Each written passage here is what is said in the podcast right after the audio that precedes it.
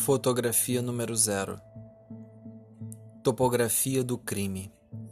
Expressão rebuscada que alimenta o vício de pré-julgar lugares e realidades, encobrindo assim os preconceitos do homem.